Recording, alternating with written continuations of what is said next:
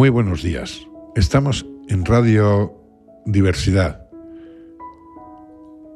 y esto es El Rincón del Alma. Primero agradecer como siempre a tres entidades que hacen posible que esta radio social siga en marcha. Por una parte al Hospital de Día Lachman, líder en tratamiento de enfermedades mentales graves, y por otra a sispa.org, Bienestar para las Personas Mayores Agradecemos también su colaboración a Corazón y Manos, Asociación de Trabajadores del Grupo CLECE.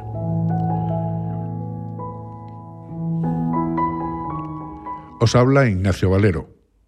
Seguimos la serie de programas sobre los grandes temas de la poesía. Hoy lo dedicamos a Dios y a la religión. Este tema está íntimamente ligado al anterior, a la muerte. Es uno de los temas que más ha cambiado a lo largo del tiempo de la constante presencia de la religión en la literatura de la Edad Media, reflejo de la misma presencia en la vida cotidiana, hasta los poemas actuales donde es mucho más difícil encontrar la presencia de la religión, aunque se mantiene la presencia de Dios. La búsqueda de Dios o cualquier otro ser superior está siempre presente en el hombre, como ejemplo de un bellísimo poema del modernista Rubén Darío, mezcla de poema y cuento en el que la presencia divina es evidente.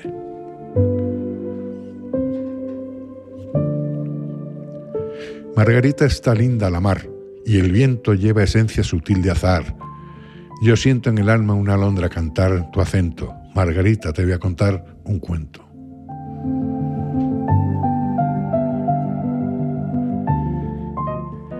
Esto era un rey que tenía un palacio de diamantes, una tienda hecha de día y un rebaño de elefantes un kiosco de malaquita y un gran manto de tisú, y una gentil princesita tan bonita, Margarita, tan bonita como tú.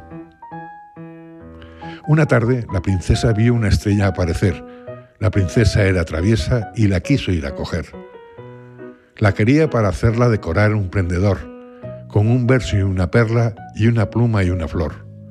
Las princesas primorosas se parecen mucho a ti, cortan lirios, cortan rosas, cortan astros, son así.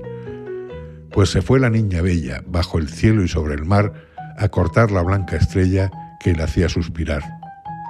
Y siguió camino arriba, por la luna más y más allá, mas lo malo es que ella iba sin permiso de papá. Cuando estuvo ya de vuelta de los parques del Señor, se miraba toda envuelta de un, de un dulce resplandor. Y el rey dijo, ¿Qué te has hecho? Te he buscado y no te hallé. ¿Y qué tienes en el pecho que encendido se te ve? La princesa no mentía y así dijo la verdad. Fui a cortar la estrella mía a la azul inmensidad. Y el rey clama, ¿no te he dicho que el azul no hay, no hay que cortar? Qué locura, qué capricho, el Señor se va a enojar. Y ella dice, no hubo intento.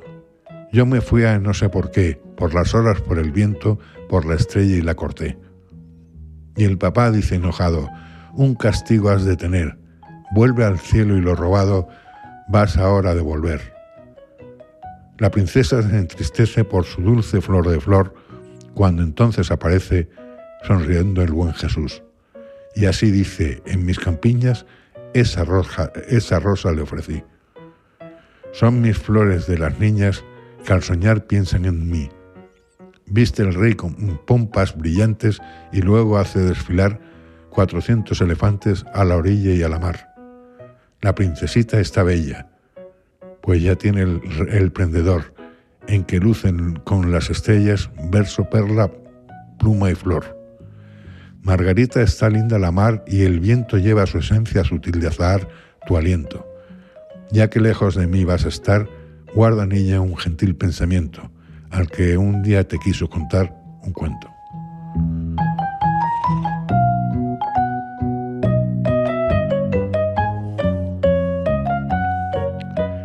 Hay que destacar los poemas dedicados a la Virgen María en la literatura medieval, así como las vidas de santos y los milagros. Milagros de Nuestra Señora, de Gonzalo de Berceo. Se incluye aquí la poesía ascética y la mística, por ejemplo, la obra de Santa Teresa de Jesús o de San Juan de la Cruz. Nada te turbe, nada te espante. todo se pasa, Dios no se muda. La paciencia todo lo alcanza, quien a Dios tiene, nada le falta, solo Dios basta.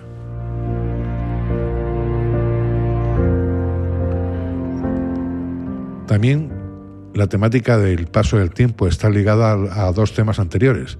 La vida pasa velozmente, casi sin darnos cuenta, pasamos de la juventud a la madurez y tras esta acecha la vejez. La fugacidad de la vida es un tema con fuerte presencia en la poesía.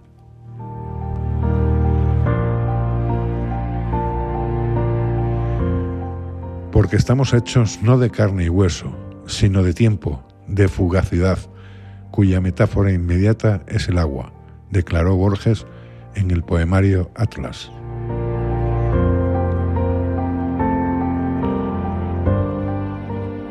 De aquí se derivan varios tópicos literarios.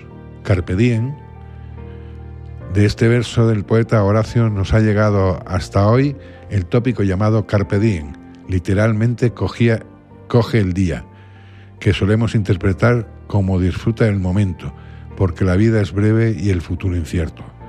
Es una idea recurrente en toda la literatura universal, especialmente en la poesía, en la poesía. Comentamos aquí dos ejemplos de dos autores del siglo de oro. Garcilaso de la Vega y Góngora. En tanto que de la rosa y azucena se muestra la color en vuestro rostro y vuestro, y vuestro mirar ardiente honesto enciende el corazón, lo refrena. Y en tanto que el cabello que en la vena del oro se, se escogió con vuelo presto por el hermoso cuello blanco eniesto.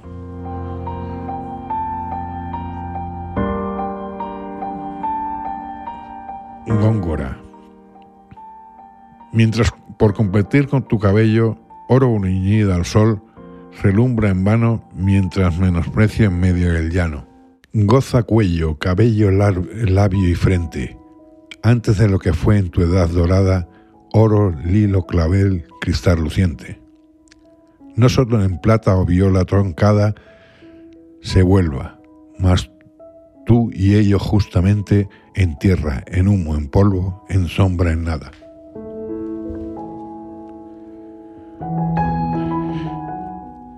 Y con este buen sabor de boca terminamos la serie de poemas que versan sobre los tópicos literarios más frecuentes. Espero que hayáis disfrutado.